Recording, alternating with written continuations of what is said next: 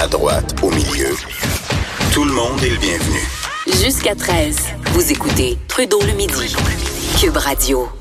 Je vous disais, c'est la journée des bilans avec euh, la fin de la session parlementaire régulière. Hein, c'est la fin aujourd'hui, bien qu'on est au courant qu'il va y avoir des baillons ce week-end. Et donc, chaque parti fait ses bilans. On a parlé, nous, cette semaine euh, à Geneviève Guilbeault de la Coalition Avenir Québec. Hier, j'avais Pascal Bérubé en entrevue, chef intérimaire du Parti québécois. Et là, ben, c'est Québec solidaire qui, euh, qui se joint à nous pour discuter du bilan de la session. J'ai le plaisir de recevoir pour la première fois Ruba Gazal, la députée de Mercier, qui est en studio avec nous. Bon midi, Madame Gazal. Bonjour. Fin de session parlementaire. Euh, la première question que j'ai envie de vous poser, c'est votre première session à l'Assemblée nationale. Vous avez été élu le 1er octobre 2018 pour la première fois député de Mercier. C'est quoi vos impressions? Fin de personnellement, comment vous avez trouvé ça la, comme première session? Écoutez, c'est incroyable. Je n'ai jamais vécu autant de premières en aussi peu de temps. Je veux dire, j'ai 41 ans. Je pensais, j'avais quand même ma carrière déjà entamée. Euh, J'étais au-dessus de mes affaires. J'avais, j'avais fait le tour, disons. Puis là, c'est la cour d'apprentissage est quand même élevée. Puis c'est des premières à chaque fois. Première intervention en chambre, les premiers votes, euh, etc. Fait que c'est vraiment trilant. Moi, j'aime beaucoup ça parce que je suis une personne de nature extrêmement curieuse. Fait que ça me nourrit. J'ai besoin de changement, j'ai besoin que les choses bougent. Et là, j'ai vraiment été très, très, très bien servie. Puis, dans la vie d'un député, il y, a, il y, a, plusieurs vies. Il y a, oui, la vie parlementaire, mais ça, c'est juste un ben aspect. C'est un aspect qui prend beaucoup de temps quand on est à l'Assemblée nationale. Mais après ça, quand on retourne chez nous, donc moi, je suis la députée de Mercier sur le plateau euh, où j'habite. Puis là, on va voir plus, on va visiter les écoles, euh, des garderies, on participe euh, à des fêtes de ruelles, des choses comme ça. C'est un autre rythme. On rencontre des groupes.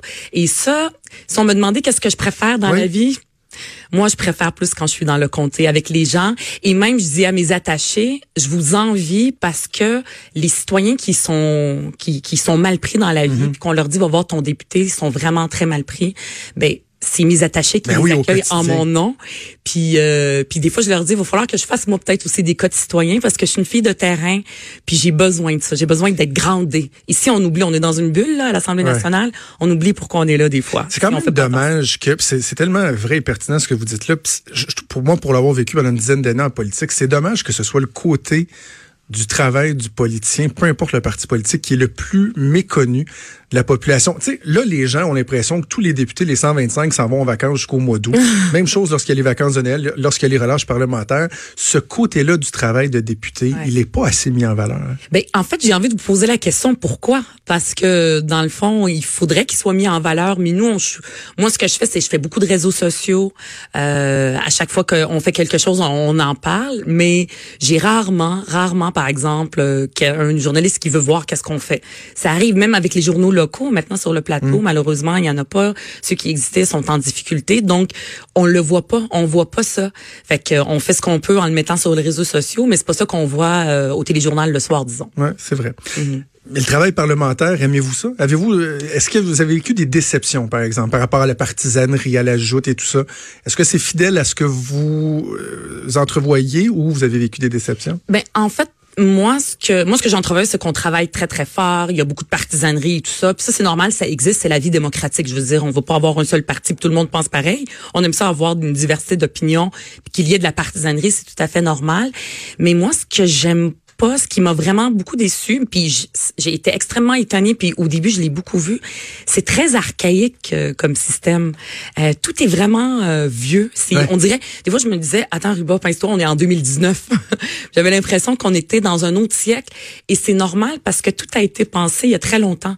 Je donne un exemple très concret. avant que l'Assemblée commence, il y a une masse en ah or sur une table. Qu'est-ce que c'est ça? Qu'est-ce que ça veut dire ce symbole-là? Mais peut-être que c'est intéressant. Faudrait euh, parler avec les les. Moi j'aime l'histoire, fait que les historiens pour qu'ils nous expliquent euh, tous ces symboles-là.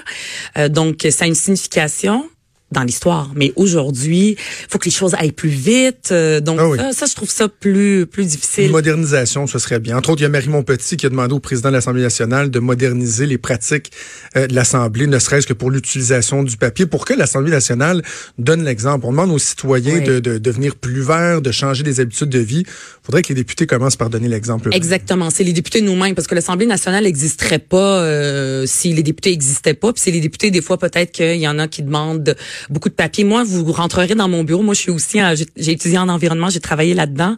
Moi, c'est très, c'est vide. Même les gens qui disent, y a-tu quelqu'un? Parce que j'essaie de travailler le moins de mm. papier. Puis c'est vrai qu'il y a des choses à instaurer, mais je au-delà de ça, je parle vraiment du des façons de, de, de fonctionner. Euh, par exemple, on a beaucoup beaucoup de place pour prendre la parole et ça c'est vraiment important. Malheureusement cette fin de semaine, ce moment-là de prendre la parole à cause du baillon sera pas là parce que ça va aller beaucoup plus vite.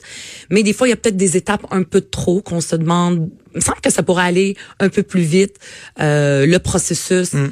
euh, et tout ça. Puis quand on est dans l'opposition aussi, on se dit, oh, mon Dieu, si j'avais été ministre, je ferais ça, je ferais ça, je ferais ça. Puis les gens, ils, m'ont quand même élu. Je veux dire, les, les gens que je représente ne sont pas moins importants que les gens que le premier ministre représente dans sa circonscription ou que les ministres représentent dans leur circonscription. Donc, donner plus de pouvoir peut-être aux oppositions parce que on amène des choses, on sait qu'on a des bonnes idées, puis c'est rare sauf quelques fois où ce qu'on amène va donner quelque chose. Fait Dans l'espace public, oui. Dans la discussion publique, oui. Mais euh, à l'Assemblée nationale, pour des projets de loi, c'est plus difficile. On soumet des projets de loi dans l'opposition.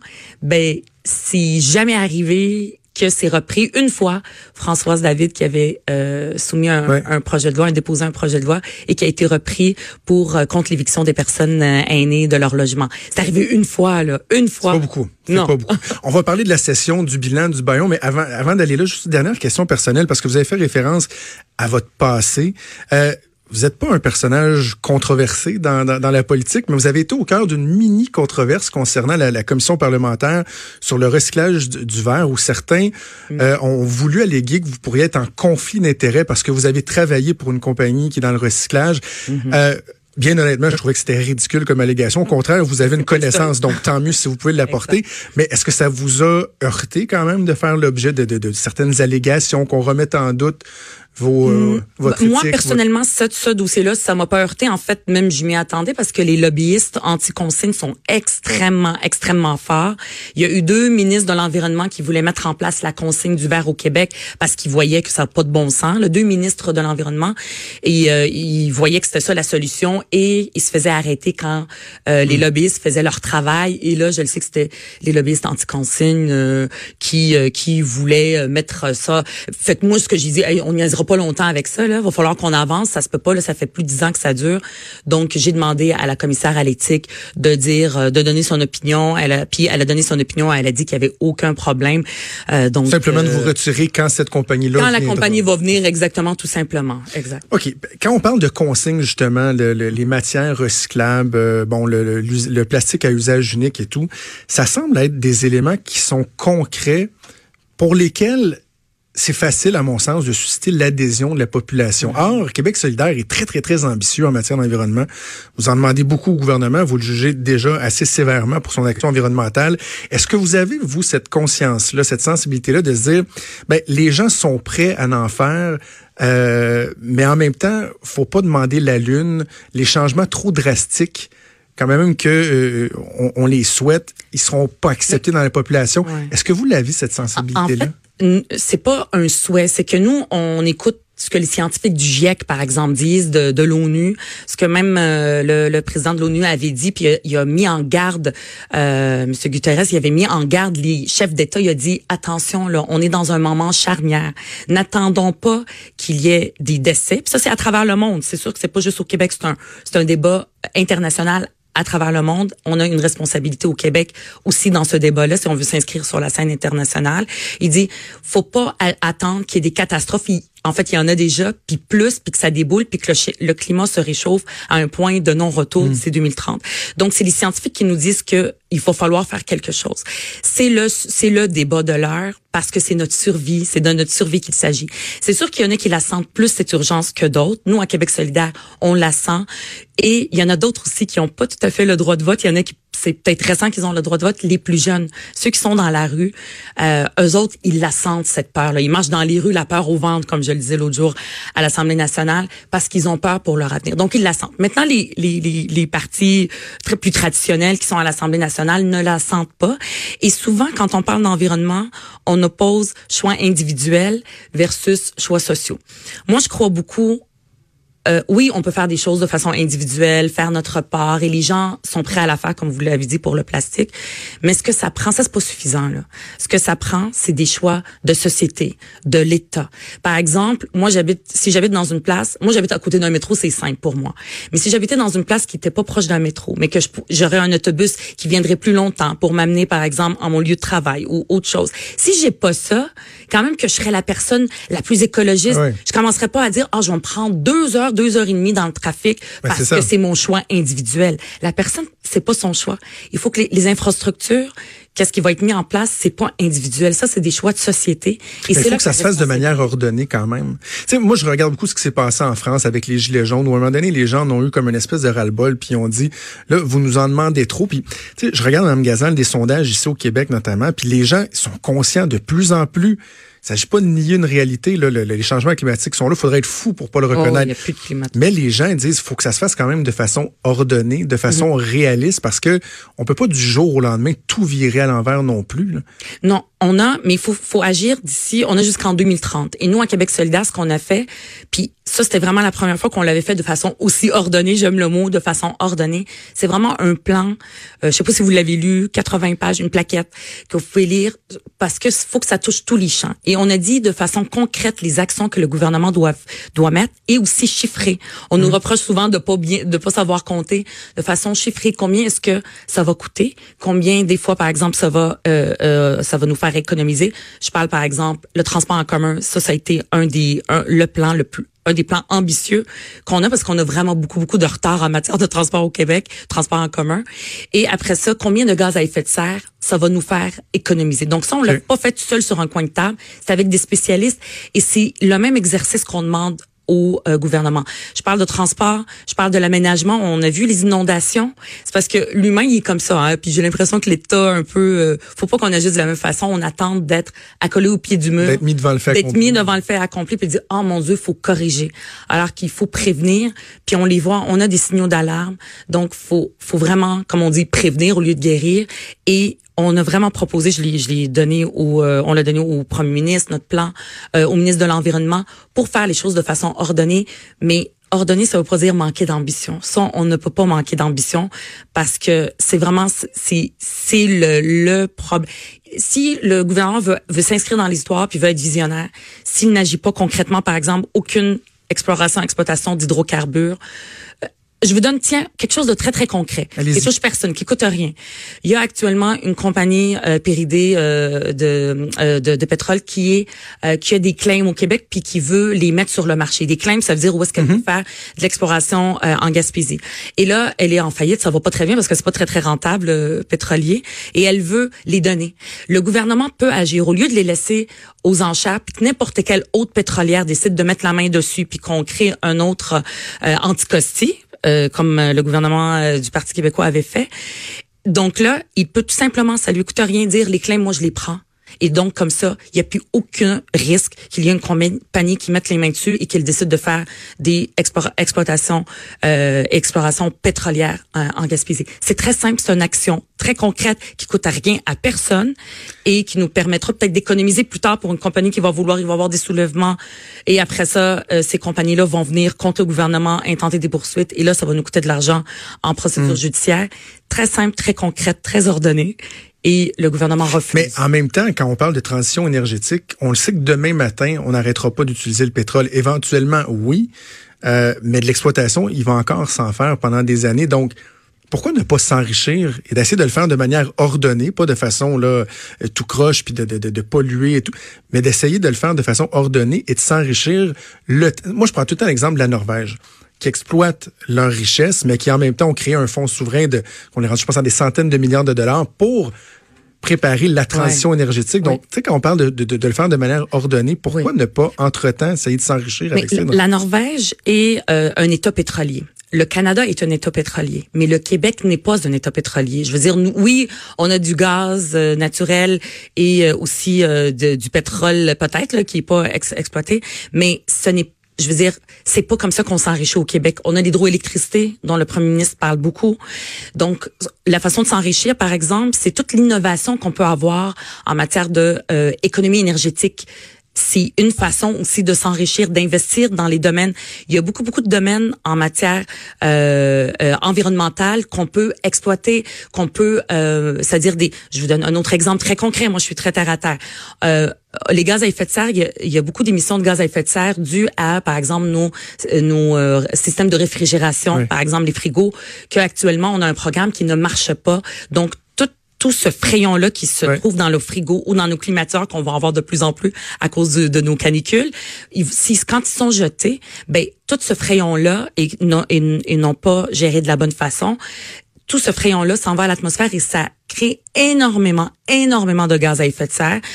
Et donc, ça va à l'encontre de nos objectifs. Il y a une compagnie en ce moment il y a un- euh, qui n'attend qu'un seul règlement de la part du gouvernement pour pouvoir qu'il y ait des éco-frais, que quand on achète un frigo, qu'on paye un montant d'argent, pour que cette compagnie-là, après ça, qui a développé une technologie pour bien faire ça, euh, le- le- de récupérer le frayon et de le recycler au lieu qu'il soit amené à l'atmosphère, eh bien, mettre en place un règlement. Le, prés- le président, le gouvernement, les lobbyistes sont venus, il l'a pas fait. Fait qu'il y a des, il y a une façon, c'est une compagnie qui euh, qui embauche beaucoup de monde, donc ça crée de l'emploi. C'est dans ce genre d'industrie-là, de domaine-là qu'il faut investir et pour ça, faut faut le préparer, faut les voir venir et c'est des domaines d'innovation dans lesquels on doit investir notre argent. Le pétrole, le gaz, c'est pas avec ça que économiquement on s'enrichit. Mais c'est vrai que demain matin, on sera plus, euh, on va continuer à l'utiliser demain, mais après-demain, il faut arrêter. Par on se rejoint, on se rejoint là-dessus, Mme Gazan. Je pense que la clé, c'est de, de, entre autres, de présenter l'environnement comme étant une façon de stimuler l'activité économique, de Exact. s'enrichir. C'est ça, exact. Nous, on l'a appelé notre plan de transition économique et écologique. Donc, c'est une façon de s'enrichir, mais pour ça, il faut avoir de la vision. Il faut le faire maintenant au lieu d'attendre plus tard, parce que plus tard, ça va, ça va être des coûts environnementaux. Ça va ne pas s'occuper de l'environnement maintenant, ça va nous coûter de l'argent plus tard. Le temps file. Parlons évidemment des deux baillons qui vont être déposés euh, en fin de semaine, particulièrement sur la laïcité. Bon, Québec solidaire a revu sa position. Euh, là, vous êtes contre le projet de loi du gouvernement, mais est-ce que vous reconnaissez que dans la population, l'appétit est là et que moi je disais ce matin dans ma chronique dans le journal que je n'ai pas l'impression que le gouvernement va payer un prix politique des deux baillons qui vont être déposés en fin de semaine parce que la population dit bon ok passons à autre chose. Le reconnaissez-vous? Euh, Moi, ce que je dis, la population, oui, c'est vrai, même tout le monde a envie de passer à autre chose, mais malheureusement, le projet de loi là, euh, 21, il va pas faire qu'on va passer à autre chose. Ce qu'il va faire, c'est que il va avoir quand même des recours judiciaires malgré l'utilisation de la clause dérogatoire. Il y a des gens qui sont venus en commission parlementaire et qui ont dit, ah, excellent premier pas, ce projet de loi-là. Parce que autres, ils veulent l'étendre, euh, étendre l'interdiction du port de signes religieux dans d'autres domaines, dans les CPE, euh, dans le système de la santé, ailleurs, pour tous les fonctionnaires peut-être, de revenir comme à la charte. Donc, il- ça ne sera pas terminé. Mais par exemple, ce qui est important, puisque ce qui est extrêmement important dans une démocratie, il faut pas que on brime des droits fondamentaux basés sur euh, des sondages. Puis est-ce que c'est si sûr que ça que les gens, quand on dit aux gens, comme moi par exemple, j'ai une amie qui porte le voile et qui est dans le système d'éducation, est-ce qu'on est en train de, si quand, quand les Québécois même s'ils sont très loin, puis ils habitent très loin, puis ils connaissent pas de personnes qui portent des signes religieux, puis ils pensent qu'il faut que le gouvernement avance. Si on lui dit que Amira, elle, elle va perdre son emploi, elle qui a le plus haut salaire que son mari, qui ont deux enfants, et elle va le perdre alors qu'elle est extrêmement éduquée, elle a un bac en littérature en France. Ici, au Québec, elle a fait tout son, son brevet en éducation, elle a été temporaire pendant très longtemps. Et on lui dit si tu changes par exemple d'école ou de poste ben toi parce qu'elle va bénéficier de la clause euh, grand-père ben toi tu vas perdre ton emploi. Moi je suis certaine que les québécois c'est pas ça qu'ils veulent. Mais elle aurait le choix quand même. Je veux dire, elle aurait le choix de, de, retirer son, son, son signe religieux. mais pour elle oui on pourrait Je, je vous donner un exemple. Moi, ma, ma conjointe a, a l'immense défaut d'être médecin, là, qui est un défaut dans notre société. Euh, quand qu'elle qu'elle opère, elle comme peut pas Amir avoir... Kadir par exemple Ah oui, aussi, ça. il avait le même défaut elle, elle peut pas avoir son jonc, son alliance. Ben, elle les retire pour travailler. Puis quand elle finit sa journée de travail, elle les remet, même si pour elle, c'est un symbole qui est important de, de notre mariage. Tu sais, je- on, on dit qu'ils sont mis devant cette obligation-là, Ouais. qu'ils vont perdre leur, leur emploi, mais ils ont quand même le choix. Mais elle, elle le ferait pas. Si elle, honnêtement, ça serait triste de demander à quelqu'un de euh, laisser. C'est quelque chose de plus fondamental que, excusez-moi, je suis sûre que le genre de mariage est très important pour votre conjointe, mais c'est quelque chose aussi qui a un lien avec la religion et avec l'identité, avec qui elle est. Et c'est le sentiment de rejet, quand même qu'elle le retirait, mais le sentiment de rejet, de se sentir rejeté par sa société d'accueil à laquelle on adhère, c'est extrêmement, extrêmement grave. Et moi, j'ai, moi, j'ai très, très peur pour l'avenir. Moi, j'ai très, très peur pour l'avenir de dire on rejette une partie de la société pour ce qu'elle a. Donc, est-ce qu'on va arrêter d'en parler? Non. Et on peut pas. les droits fondamentaux, c'est beaucoup trop important que euh, de, surtout comme de dire qu'on va les brimer sous le baillon en plus. Euh, alors, où est l'urgence? L'urgence climatique, peut-être que oui. Là, je, serais d'accord avec le de dire là, là, il faut agir parce qu'on a une urgence. Les scientifiques nous le disent, puis on est face à un mur. Alors que ça, elle est où l'urgence? Elle est où l'urgence? Moi, je la vois pas.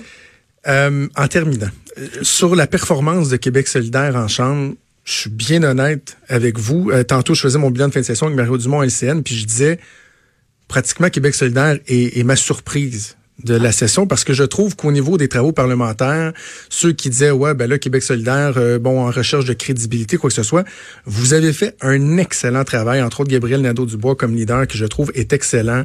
Euh, vous faites pas de l'obstruction, c'est constructif. Moi je reconnais le travail de Québec solidaire. Est-ce que vous reconnaissez que, par exemple, ce qu'on appelle les, les sideshows en anglais de certains de vos collègues viennent des fois porter ombrage à la qualité du vrai, réel travail politique que vous faites à l'Assemblée nationale? Vous parlez de, de quoi? Ben, entre de Catherine Dorion, les questions d'habillage, de ci, de ça. Mais qu'est-ce qu'elle a fait? Je veux dire, Catherine, elle est elle-même. Et elle arrive elle-même avec sa personnalité, c'est une artiste, une auteure, puis elle arrive avec sa façon de s'exprimer bien à elle. Comme moi, je suis devant vous maintenant et je suis moi-même. Moi, je suis comme ça, je suis habillée très euh, clean corporate. Ça, c'est ma personnalité personnelle. Je me conforme à rien, je suis comme ça. C'est normal. Mais personne ne parle de comment moi je suis, que je suis très euh, carrée, trop conservatrice à Québec solidaire, par exemple. Donc, puis on fait notre travail. Par exemple, toute la question, euh, on a reproché une autre chose aussi, les vidéos, toute la question, par exemple, du euh, projet structurant là, de, de, de, la ville de Québec. Ben, c'était extraordinaire, c'est extraordinaire de pédagogie. on le oui, mais, okay, ça, c'est dans le contenu. Donc, je veux dire, le sideshow, on, elle fait pas de sideshow. On fait pas, ah tiens, je veux. C'est les journalistes qui viennent le faire. Euh, pourquoi ils ne pas, pourquoi, moi, ce que je vous dirais, c'est lâchez Catherine, puis regardez les neuf autres. Regardez-moi. Madame Gazal, je, vous, vous êtes vous-même, vous l'avez dit, vous vous exprimez, puis c'est, Catherine Dorion peut s'exprimer, mais prenons cet exemple-là qui, moi, pour, lequel je me suis vraiment insurgé, là, la, fameuse vidéo. Vous trouvez, vous, que c'est... Quelle, quelle vidéo? sur le transport structurant? Oui de tutoyer, de sacrer après le premier ministre vous, trouvez que c'est adéquat? Je peux pas croire. Mais ça, écoutez, des fois, quand vous, on suit, je sais pas si vous suivez les, les travaux en chambre tout ben au long, c'est sûr qu'on n'a pas le droit d'utiliser certains mots, mais les attitudes, par exemple, oh mon Dieu, c'est ça. Mais on veut sauver les apparences, mais l'attitude, par exemple, d'arrogance, des fois, ça fait, c'est très, très, très, très dérangeant. Des fois, j'ai l'impression d'être dans une garderie. C'est archaïque, mais aussi, il y a ce côté-là. Alors que là, on regarde, on regarde peut-être, c'est sa façon de s'exprimer qui est originale. Euh, quand elle interpelle, par exemple, la ministre de la Culture. Mais on, oui, ça peut être critiqué, oui, dans un article, par exemple. Mais d'en parler autant, d'en faire un si gros show, Québec solidaire, on le fait pas. C'est pas ça. Elle, elle fait une vidéo qu'elle a postée, qu'elle a, excusez-moi, publiée sur les réseaux sociaux. C'est ça qu'elle a fait. Et le contenu était très bon. Il a été même repris par le, le, euh, voyons, le président du Conseil du Trésor, que lui-même est arrivé à faire des, des il, a, il, a, imité un petit peu ce qu'elle faisait dans son vidéo comme matériel pédagogique pour expliquer son propos. Donc dans le contenu, c'était excellent, c'était excellent et euh, très pédagogique. Maintenant, moi, ce que je demande, c'est, je veux dire, elle n'a pas fait plus de gros shows. Elle n'a pas appelé les médias, venez me voir. Ça a été publié. On fait la même chose. Mais moi, ce que je vous dis, c'est regardez les autres. Regardez Alexandre Leduc, tout le travail aussi qu'il fait avec les travailleurs d'ABI. On a été les seuls, on a été tout le temps, tout le temps à côté d'eux. Andrés Fonticilia, ce qu'il fait, par exemple, avec le projet de loi 9, qui va déchirer 18 000 dossiers. Regardez les autres aussi, puis venez nous voir, même si on fait pas, on s'exprime de façon peut-être moins artistique et moins originale. Ben, c'est ce qu'on a fait pendant presque 25 minutes. Ben, merci. Gazal, bon été, bon travail dans le comté, parce qu'on l'a dit tantôt, c'est pas la fin euh, du travail jusqu'au mois d'août. Non. Vous allez pouvoir passer du temps dans votre comté. Bonne euh, fin de semaine intensive. Merci d'être Merci. Merci, ça me fait plaisir. Ruba Gazal, député de Mercier pour Québec solidaire. Bougez pas.